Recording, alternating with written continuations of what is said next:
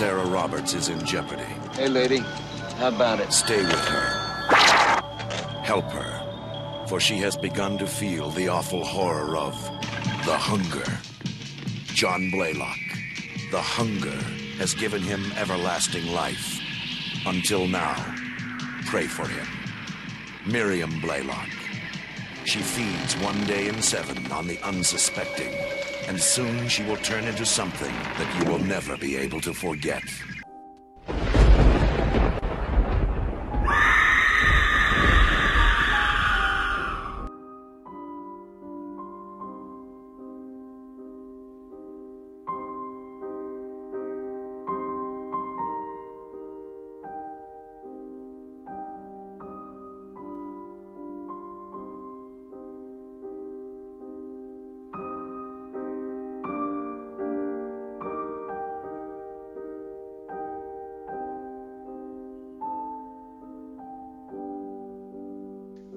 Olá, bem-vindos ao Esqueletos no Armário, o seu podcast de horror queer criado por três viadinhos desocupados e mórbidos.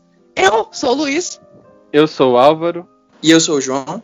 E hoje tem participação especial aqui no Esqueletos. A gente trouxe mais uma pessoa da família lá que escreve para o nosso site. Por favor, apresente-se. Oi, eu sou a Thay. Eu vim hoje representar vampiros bissexuais de todas as idades. Perfeito. E o programa de hoje tem de tudo: tem vampiro bissexual, cortina esvoaçante, pomba para todos os lados, debate acerca de amor e também tem David Bowie.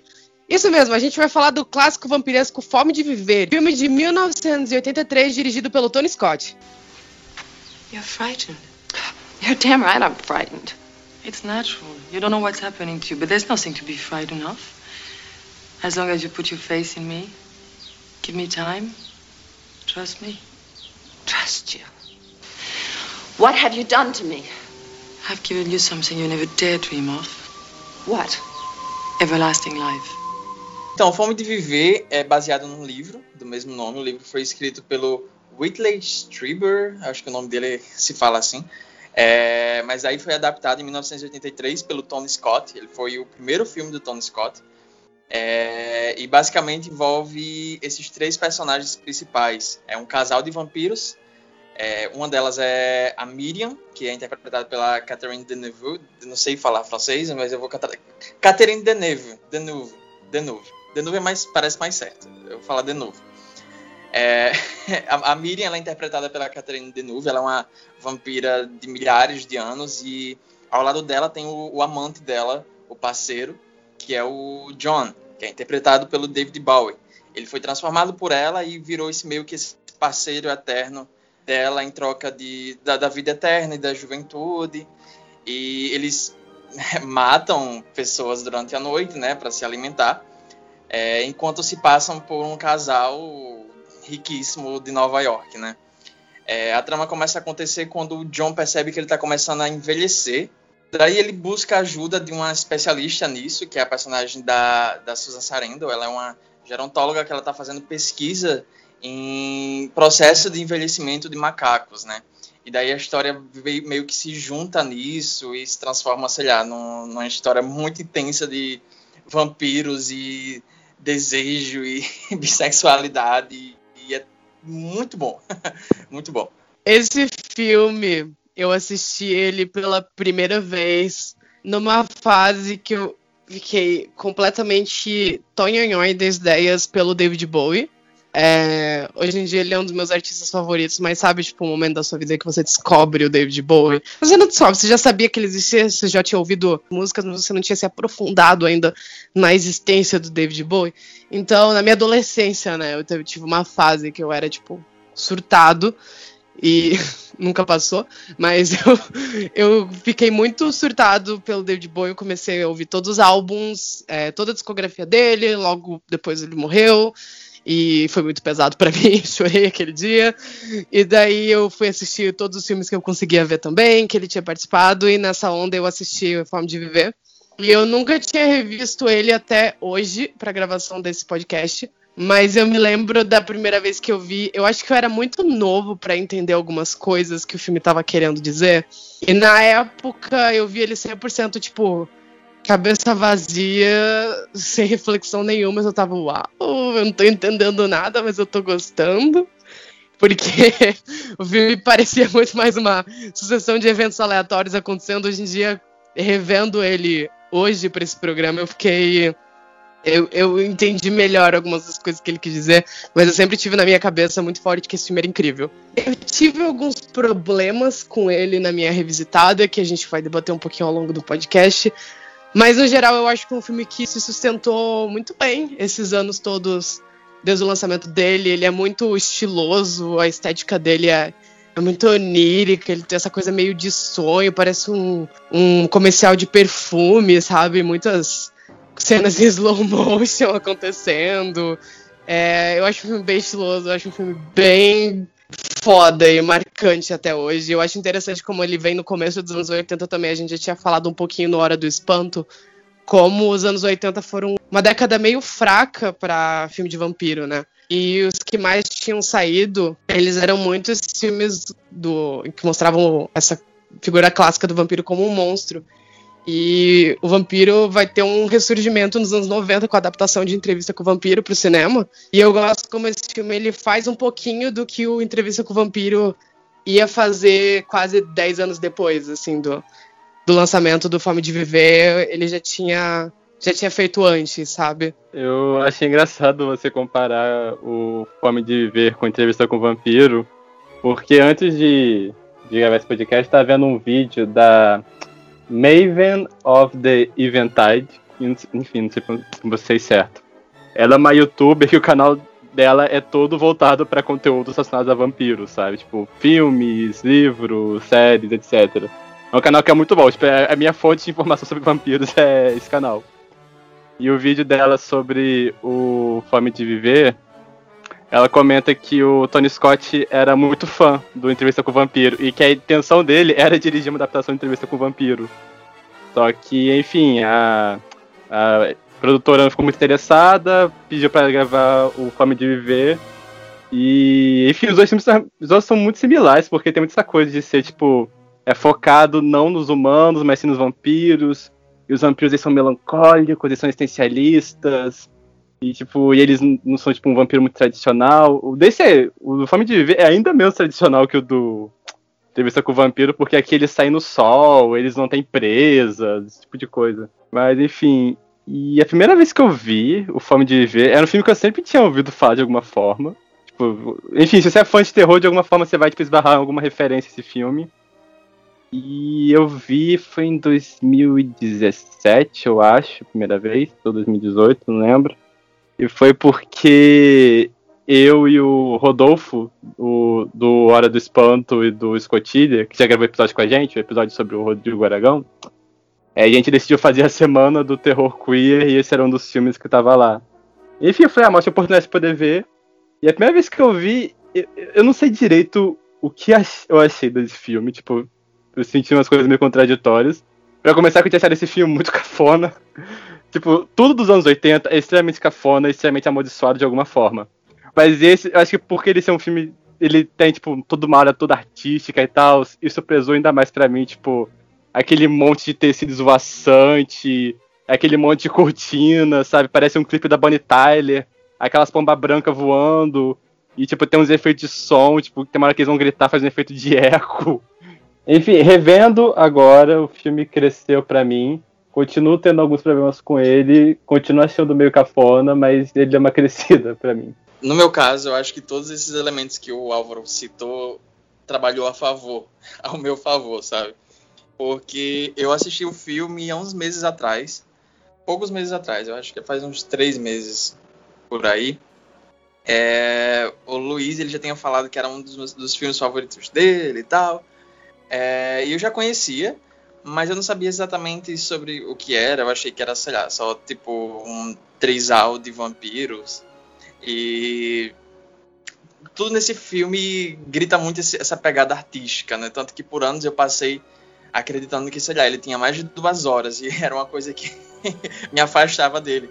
Só que eu fiquei surpreso quando eu finalmente fui assistir o filme só tem uma hora e meia, sabe? então eu, eu, eu fui assistir o filme com uma espécie de ideia muito errada na cabeça enquanto eu assistia, o filme ia me desmontando, sabe? Eu tava cada vez mais entregue, porque eu tava gostando muito do que eu tava vendo em tela, sabe? Primeiro que é, realmente o filme tem algumas coisas muito cafonas, por assim dizer, mas ao mesmo tempo ele é um filme tão requintado visualmente, sabe? É uma coisa tão refinada que tem cenas até que não parece ser um filme feito nos anos 80. Tipo, a, a fotografia é muito caprichada, sabe? Não que as fotografias dos anos 80 não fossem caprichadas, né? Mas, é, enfim, a gente gosta de terror. A gente assiste uns filmes super obscuros, assim, que não tem nenhum capricho desse tipo, sabe? E The Hunger, ele é muito artístico nesse sentido. É, tem toda aquela fotografia bem azulada, sabe? E, e, e, é bom, o jeito que, que o diretor de fotografia e o Tony Scott trabalham isso na tela é bom. É até interessante ver porque o, o Tony Scott, ele meio que cresceu, é, fez a carreira dele sendo aquele diretor que só tava lá, sabe? Eu, particularmente, não, não consigo lembrar de nada muito memorável dele, apesar dele ter dirigido algumas coisas assim, tipo Top Gun, tipo, tá, beleza, sabe? Foi meio que virou clássico. Mas ele nunca foi aquele diretor, diretor, sabe? Tipo o irmão dele, o, o Ridley Scott, que tem, você consegue meio que ver um, uma marca, né, na filmografia dele e tal. Tony Scott só, só, era aquele diretor que tava lá. E eu fiquei muito surpreso em, em assistir esse filme, ver um filme tão tão estiloso, sabe? Tão cheio de identidade. O que é engraçado porque muitas críticas que eu fui procurar depois é, meio que criticava isso, sabe? Dizia que era tipo, ah, é, é, ele é muito estiloso, mas não tem nada para falar e tal. E eu achei até engraçado que o Luiz falou que quando eu assisti pela primeira vez não sabia exatamente o que estava acontecendo.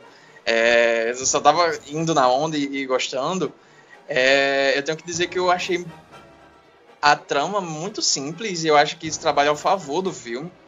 Ela é muito simples, é, é basicamente três personagens envoltos nessa trama e, e tem uma espécie de obsessão por, por viver, né? O, o, título do filme já fala toda essa, essa fome de viver, né? E a maneira que eles se, se relacionam com isso enquanto lidam com o que eles desejam, né? Então, é, o, a, a personagem da, da, da Catherine, a Miriam, ela sabe que tem esse poder, né? Mas ela também é super consciente de que os amantes dela não vão viver para sempre, ao contrário do que eles acreditam, né? Que já é o dilema do personagem do David Bowie, que ele meio que se sente até um pouco traído, sabe? Quando ele, ele começa a envelhecer e ela tem total ciência disso, né? Mas ele não. Então é, é, é até uma, uma, virada muito surpresa para mim dentro do filme, porque eu esperava que ele ia durar mais, mas daí, tipo, isso acontece meia hora e daí ele morre e ela já pula pra obsessão de transformar a Susan Sarandon na nova cumbina dela, né? E daí a personagem da Susan Sarandon já entra nessa trama com essa a especialidade dela que ela tá pesquisando sobre essa é, sobre esse assunto, né? A, é a, carreira dela e ela é metida no meio dessa história. Eu acho muito interessante porque o filme é basicamente só sobre esses três personagens e ele é super direto ao ponto, mas ele se permite surtar um pouco no visual e eu achei isso muito incrível, de verdade. Teve cena que eu tava assistindo assim com um brilho no olho. Eu quero abrir um parênteses, que a primeira vez que eu vi esse filme eu tinha 15 anos, é por isso que eu não tava entendendo o que tava acontecendo. Mas é porque eu era provavelmente burro. Deu pra entender. Eu lembro que tinha, tipo, macaco gritando e eu ficava assim, gente, tudo, sabe? eu não tinha entendido que, qual, era, qual era do macaco gritando, sabe? No, sei lá, os primeiros 20 minutos do filme. É que é um filme que, tipo, ele não faz muita questão de se explicar também sabe? Revendo você entende algumas coisas, mas a primeira vez é realmente meio confuso. É, eu, eu acho que a trama principal dele é simples, mas, tipo, a complexidade dele é uma coisa que você precisa assistir mais uma vez para você entender quais temáticas o filme tá realmente querendo abordar dentro da trama dele. É, tipo, eu demorei para entender que, tipo, a personagem da vampira, da Catherine Deneuve, tipo, ela é meio que diferente das pessoas que ela transforma, tipo, por isso ela vive mais sabe? Enfim, é umas, umas coisas a primeira vez fica meio no, no ar, mas revendo você pega. Eu gosto que é bem aquela questão, como vocês falaram, do vampiro traumatizado, né? Meio, é meio lelé da cuca com a questão da imortalidade. Eu acho que é isso que a gente liga muito no Entrevista com o Vampiro também. Aquele vampiro que tá de saco cheio, sabe? Que só passa o tempo filosofando, esse tipo de coisa. Eu acho que eles são bem parecidos nesse sentido. Minha primeira experiência com o Fome de Viver foi até por causa do João também. Ele que me indicou o filme um dia que a gente estava conversando sobre vampiros. E assim que ele falou que tinha o David Bowie, eu falei, eu vou ver ontem.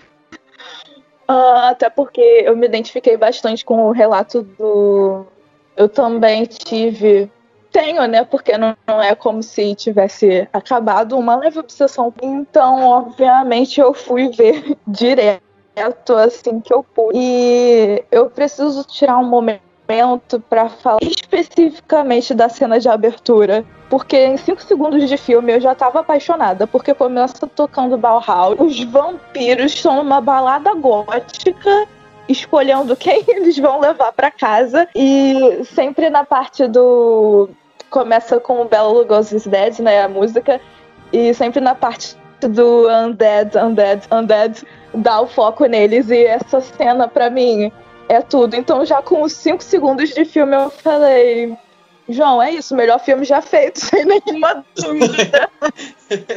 Essa cena é icônica mesmo. Assim, é melhores anos 80. Eu amo que essa cena e. É, é, essa cena, eu acho que o conceito de vampiros também, mas essa cena especificamente, ela inspirou muito o Ryan Murphy na quinta temporada de American Horror Story. Vocês lembram que tem uma cena muito parecida no primeiro episódio? Que é a Gaga e o Matt Boomer se arrumando pra ir caçar gente. Eles estão com roupas muito parecidas também. Eles têm a, o lance da luva, que é muito parecido, que eles também não têm presas. Eu adoro aquela faquinha no colar. Acho, acho icônico. Ai, é muito bom. É muito bom. É de longe a melhor coisa do, daquela temporada. Nossa, isso é tudo pra mim. E eu amo também, a que, é, junto com toda a questão que tem do filme sobre a mortalidade e tal, que eles matam com Enk. Isso pra mim é tudo. Só as góticas online hoje representando hoje vampiras góticas. Olha os vampirão com roupa de couro, sabe? Tipo. No King and Pride, sabe? é necessário pro filme essa cena. Esse assim... filme não tem nada nele que seja necessário, vamos e convenhamos, né? Eu preciso de 10 cenas da Catherine Deneuve, Deneuve, Deneuve Catarina olhando pela janela em slow motion com cortina balançando. Não, mas esse filme me deu isso e eu agradeci ele. Esse filme tem escolhas muito específicas. Eu, eu, eu acho muito foda isso, de verdade. Tipo, o, o próprio detalhe do colar, é, na cena de abertura, quando eles vão tirando ao mesmo tempo e depois eles jogam os colares na pia e tá, tá aquele sangue no contraste com a pia branca. E, nossa, eu, essa cena de abertura me ganhou imediatamente, né? Mas ao longo do filme tem muitas escolhas que não necessariamente precisa, precisam, precisavam ser feitas para narrativa, mas foram feitas só para, sabe, punhetagem visual e eu adoro isso. Tipo, aquela cena que tem o, o, o, o garoto de, de patins é muito onírica, sabe? Parece que você tá num sonho, e daí tá só a silhueta dele dançando em volta da boombox, e daí do nada uma pomba voa, sabe?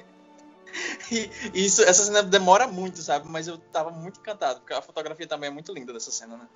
E ao longo do filme tem várias outras escolhas, assim, que é, eu, eu acho muito legal como ele conseguiu fazer esse intermédio, sabe? Porque realmente é um filme que tem muitas camadas nesse sentido. Ele é simples, mas ele tem muitas camadas nesse sentido quando ele vai tentar mesclar um pouco é, essa, esse surto visual que ele está tentando fazer, né? Até porque o Tony Scott era diretor de clipes antes disso, né? Então dá para entender muito esse tipo de escolha dele ao longo do filme. É um filme muito visual nesse sentido, mas ao mesmo tempo ele não perde exatamente o que ele quer falar, né? Então todos os temas estão lá, é, todas as escolhas dos personagens fazem sentido dentro do, daquilo, sabe? E, e o roteiro ele é muito bom, eu acho ele um, um roteiro super direto ao ponto nesse sentido.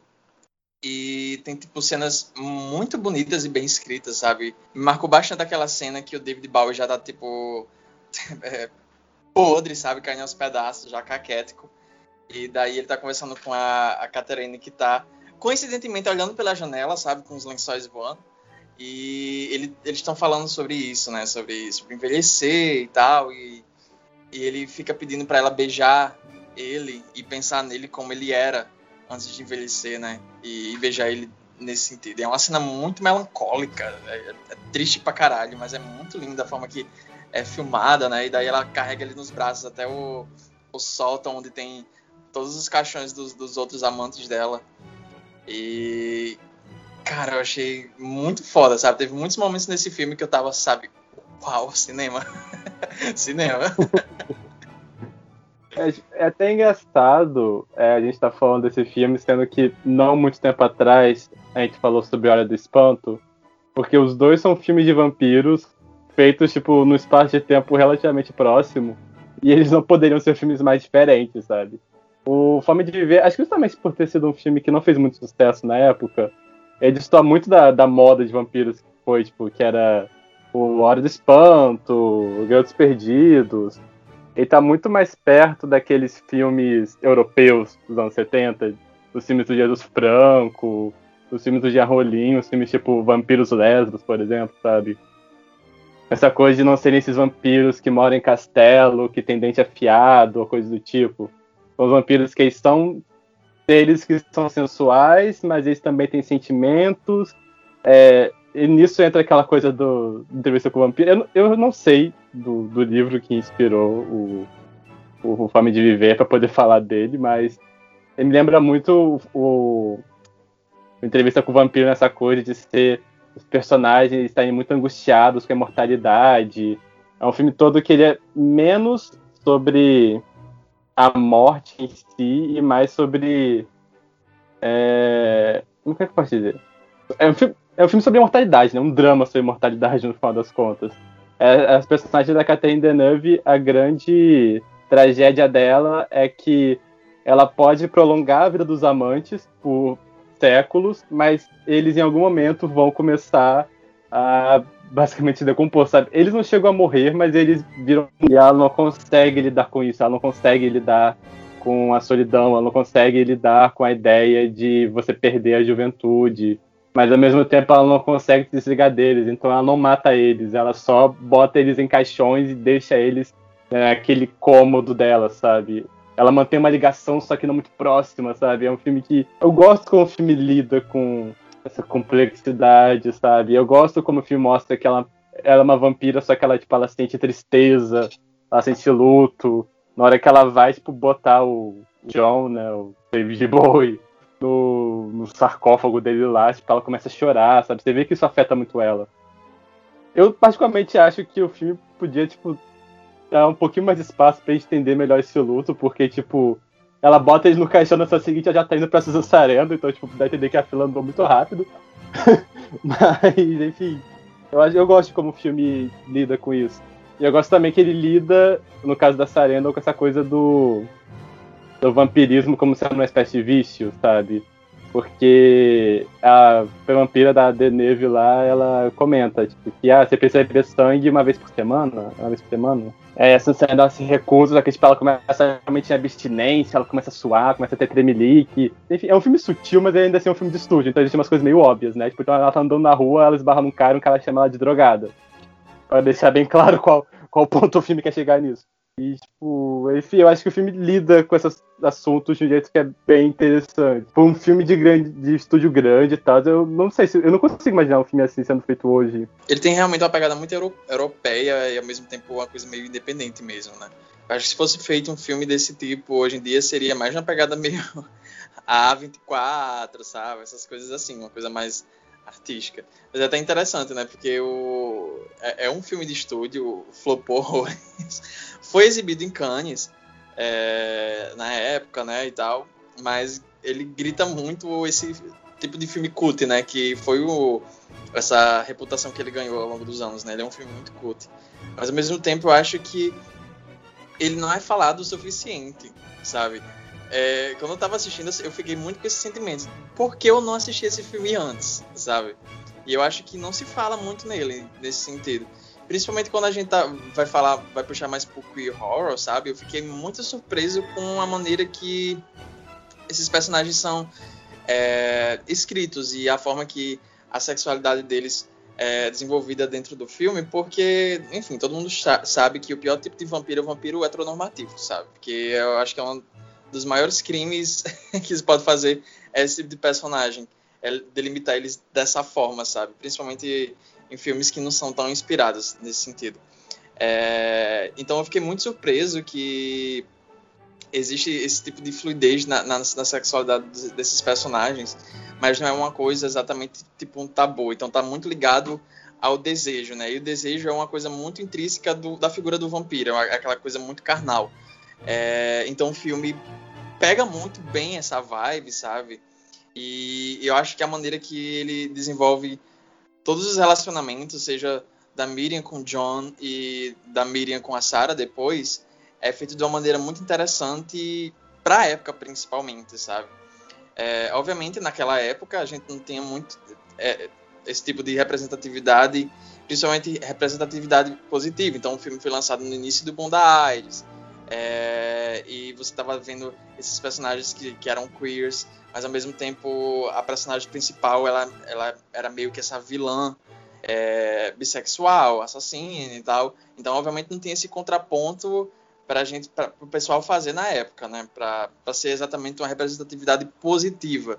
Hoje em dia a gente já consegue ver um, isso por um lado muito mais tranquilo, né? Com o contexto que a gente vive hoje. É, o filme até soa bem mais queer positive do que provavelmente soou naquela época, né? E não ajuda muito também que o filme é basicamente sobre vampiros é, bissexuais passando doença pelo sangue, sabe? Tipo, tem, tem, tem, coisa, tem, tem coisas que, que foram. Naquela época seria o momento errado, né? Então, talvez não tenha sido, não, não cheguei a ler muito sobre é, esse, nesse sentido, né? Mas eu acho que ao decorrer da década do, dos anos 80 e talvez dos anos 90 também, o filme não foi é, segurado com tanto carinho, talvez por causa disso, sabe? Mas eu, eu assistindo hoje em dia, eu, eu acho ele muito forte. É, eu queria que ele fosse mais forte dentro da comunidade, que falasse mais sobre ele, sabe? Porque eu acho que é um filme que se sustenta pra caralho hoje em dia. Sustenta pra caralho e eu, eu queria que mais coisas fossem influenciadas visualmente ou não, narrativamente ou não, por ele. Eu acho legal isso que você falou da relação da, da vampira da Catherine, tanto com o John quanto com a Sarah, porque pela forma que, que passa no, no filme, né? Ambas parecem tão naturais, assim, para mim, a forma como ocorre, ainda apesar dela ser meio doida nessa questão de você agora me pertence porque você tomou meu sangue. É, apesar disso, né, eu acho a forma como ela começa a se relacionar com a, com a Sarah, que ocorre assim de uma maneira que não é forçada, sabe? Que também não é objetificada, esse tipo de coisa. Eu acho bem natural mesmo, só que eu acho legal. Sim, tem aquela cena que a Sarah vai. Eu acho que ela tá procurando o John, e daí ela vai na casa, né? E a, elas meio que se conhecem formalmente. E daí a, a, a Miriam ela começa a tocar uma música no piano. E a Sarah pergunta: Ah, isso é uma música de amor? É uma música romântica? Aí a Miriam responde: Não, eu te falei, ela, ela era cantada por duas mulheres. Aí a Sarah fala: Parece uma música de amor, né? E a Miriam responde: Então eu, eu suponho que, que seja. E daí tem todo esse flerte entre elas e beleza que a, a Miriam ela sai meio que perseguindo a, a Sarah, né? A Sarah começa a ver ela em meio que todo lugar, assim, então fica aquela coisa meio predatória, mas a maneira que, que é o relacionamento delas, mas que não seja exatamente saudável, né?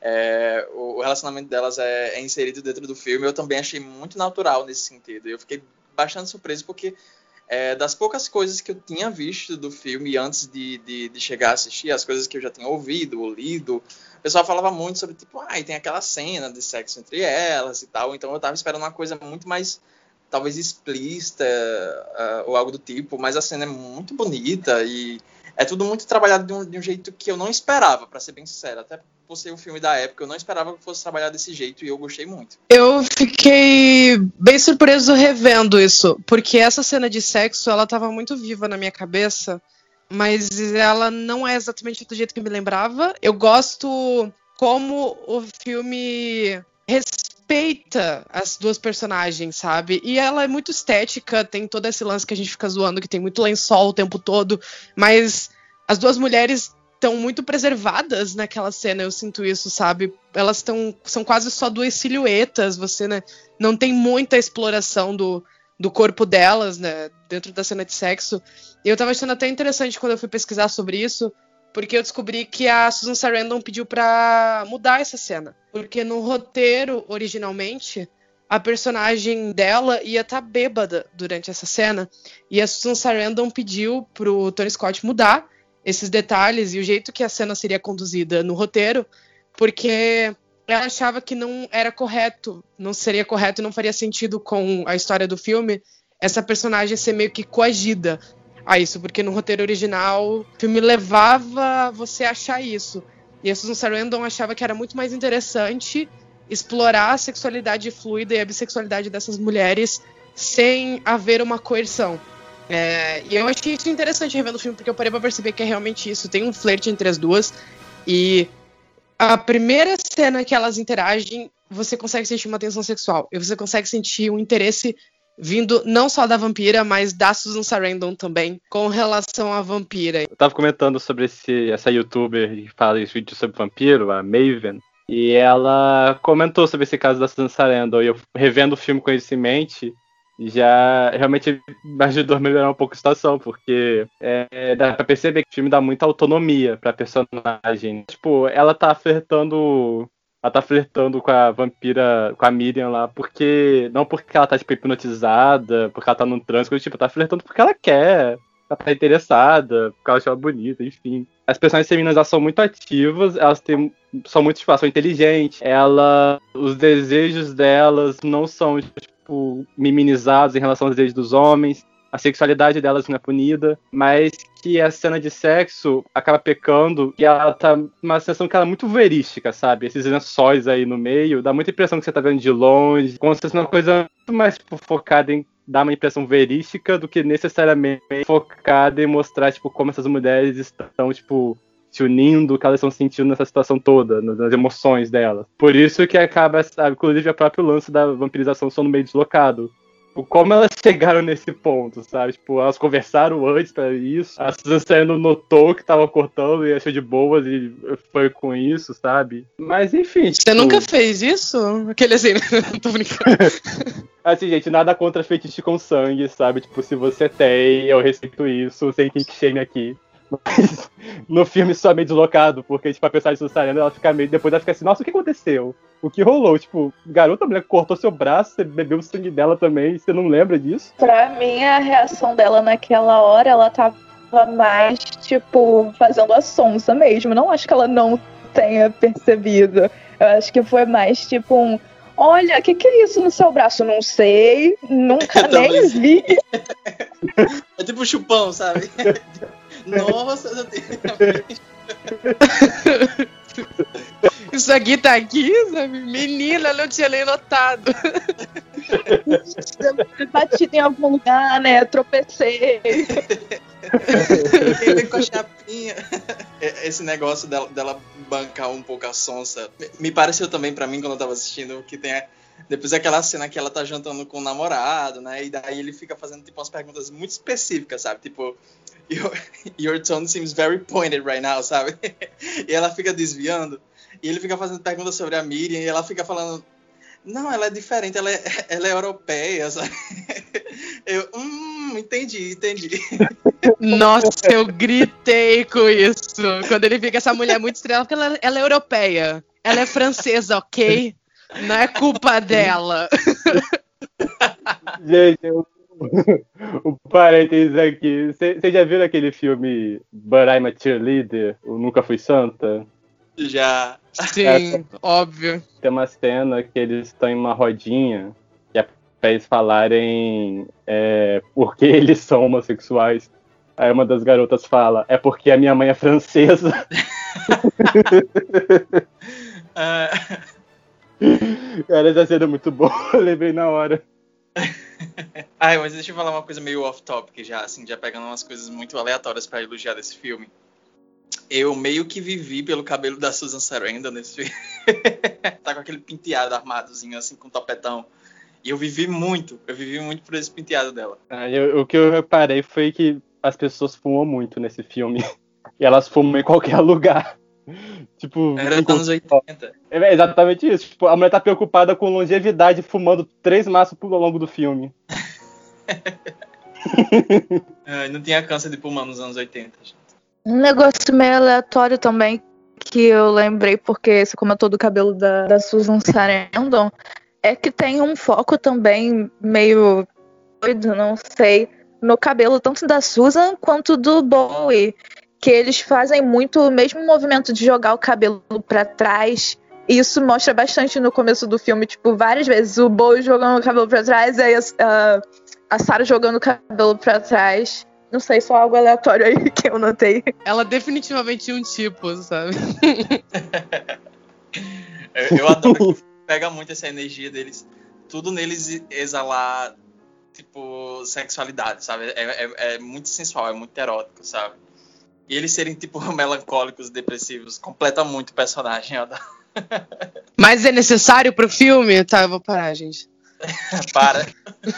Eu tava vendo aqui que o final foi meio que imposição do estúdio, aquele final que mostra que a Sarah tá viva. E isso pra mim faz muito sentido, porque a primeira vez que eu vi achei estranho, porque tinha passado a impressão de que o filme acabava duas vezes, né? E revendo realmente, fica muito claro que qual era pra ser o final definitivo do filme. E eu particularmente acharia muito mais interessante se o filme acabasse daquele jeito, tipo, com é, a personagem né, da, da Miriam, com todo aquele papo de que ai, é, você vai ser praticamente imortal, mas em compensação você vai ser basicamente uma viciada, né? Tipo, no caso em sangue. E, enfim, nesse embate de entre imortalidade, mortalidade e tal, a personagem da Sarah escolhe se matar, né? E isso acaba gerando todo aquele surto da, da Miriam, aquela cena dos amantes delas saindo dos caixões, que é uma, essa é a minha cena favorita do filme. Ela sendo, ela sendo atacada pela, por aquelas múmias, que é uma cena sensacional. É, enfim, acho que seria um final bem mais dramático, só que aí, tipo, sabe, poder ter uma continuação, eles deram aquele final que é ressuscitar o personagem da Sarah, mostrar ela em outro canto, enfim. Eu particularmente não, não curti muito esse final. A Susan Sarandon odeia esse final. Ela, ela, ela diz que invalida muito a escolha da, da Sarah, sabe, no- anteriormente no filme. É, pelo menos você viu a, a- o, o shot, né, da, da Susan Sarandon fumando na varanda. Eu achei meio icônico. Quase curti falando também, né? é que a Susan Sarandon dá pra perceber, tipo, que tudo que ela fez em relação ao filme foi justamente pra dar mais. É... Ai, gente, fugiu a palavra agora. É... Mais agência pra personagem dela. É, e a decisão que a personagem dela toma, né? Tipo, enfim, de enfiar aquela faca na garganta, é uma decisão que é muito dramática, é uma decisão que é muito drástica. E esse final acaba tirando todo esse poder, sabe? Esvazia muito essa, essa solução que ela toma. Até porque toda o plot dela é justamente um plot dela tentando. sendo uma cientista tentando estender, né? A capacidade da gente de viver, né? Ela fala que é. Como é que é mesmo? É fazer com que o relógio. O nosso relógio biológico passasse ao contrário, um negócio assim que ela comenta na hora no filme. E vai personagem aqui, tipo, que toda a motivação dela é justamente estender a vida, perceber, tipo, que não vale isso a qualquer custo é uma decisão que é muito drástica. E é, eu acho que seria mais forte se o filme acabasse naquele ponto da Deneuve caindo da escada, aquele shot estranho dela, tipo, as imagens sobrepondo dela, dela ficando velha, das múmias lá se desmanchando, enfim. Eu acho até que fica até um pouco confuso nessa parte quando corta e aí a, a Sarah tá lá, tipo, na varanda, sabe, olhando pro céu. Eu fiquei, ué, mas não morreu? O que que houve? A mulher perdeu 5 galões de sangue naquela cena e ficou só aquela marquinha no pescoço, aquela cicatrizinha tosca lá. Essa é uma das coisas que eu não gostei muito revisitando o filme. É esse final inicial, e de- principalmente depois sabendo que foi escolha do estúdio, faz muito mais sentido. E a segunda é que, por mais que eu goste do filme e eu ache ele legal, estiloso e bonito, eu não sei, por um filme de uma hora e meia, ele parece que ele dura muito, sabe? Ele parece que ele tem três horas de duração. eu não sei se vocês sentem isso também, eu acho o ritmo dele muito irregular. Eu gosto muito Sim. ainda do filme, mas teve um ponto do filme que eu tava assim.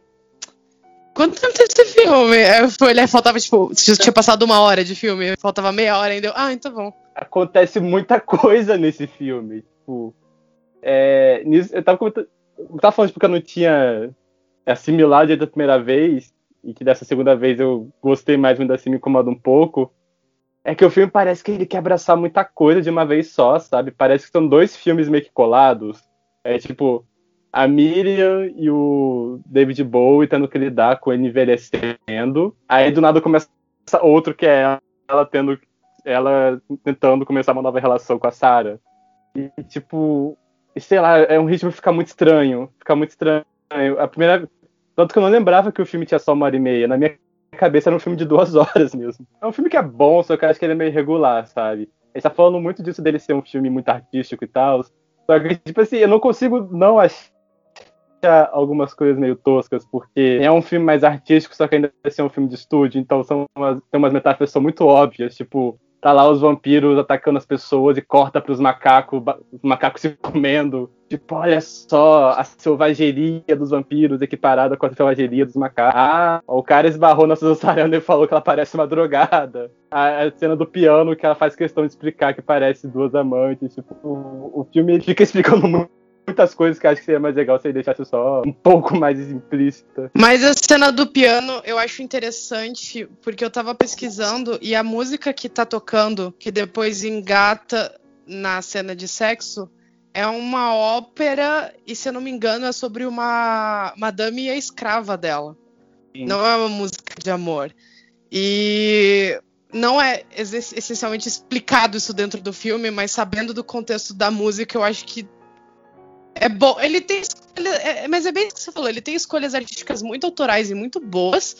Mas ao mesmo tempo ele tá lutando contra ser um filme de estúdio também em alguns pontos. Porque claramente alguns trechos do filme foram reescritos para ficarem um pouco mais claros. A gente lembrei de uma coisa que eu acho tosca. o fato, tipo, a personagem da Catherine Deneuve, a gente descobre lá pelas tantas que ela é uma vampira egípcia. Só que é a Catherine Deneuve, sabe? Eu achei muito ah, ah, eu amo. Eu, eu gosto. Cara, vampira egípcia com sotaque francês, sabe? E, tipo, ela passou aquela... muito tempo na França. Você não sabe quanto tempo ela viveu na França. Tem brasileiro que mora nos Estados Unidos e volta com sotaque, e aí? Aí mostra ela um flashback dela lá no Egito com aquela, aquela espécie de coroa dos faraós, sabe? eu acho completamente aleatório, mas para mim vale só pra eles poderem matar com um colar de Anki, que eu achei isso incrível. É, é pela estética, sabe? É pela estética. É o conceito, vocês não estão entendendo. Fala no filme, né, que o Anki é o símbolo egípcio da, da vida eterna. Então, assim, para mim, o vampiro matando com Anki é, é tudo. Inclusive, né, tipo, o filme foi lançado bem antes da, da Rainha dos Condenados, né? Tipo, que é o livro da Danny Rice que tem vampiros egípcios. Enfim, previu aí, olha só, criando tendência. Sim, previu. É, é assim que se chama, Álvaro. Saiu uma coisa igual a outra lançada antes, previu. Será que tinha isso no livro? Ou foi uma invenção do Tony Scott? Tipo assim, ah, vampiro egípcio, vai ser massa. Não faço ideia, de verdade. Haunting, mysterious, sensual, strange, perverse, riveting. The Hunger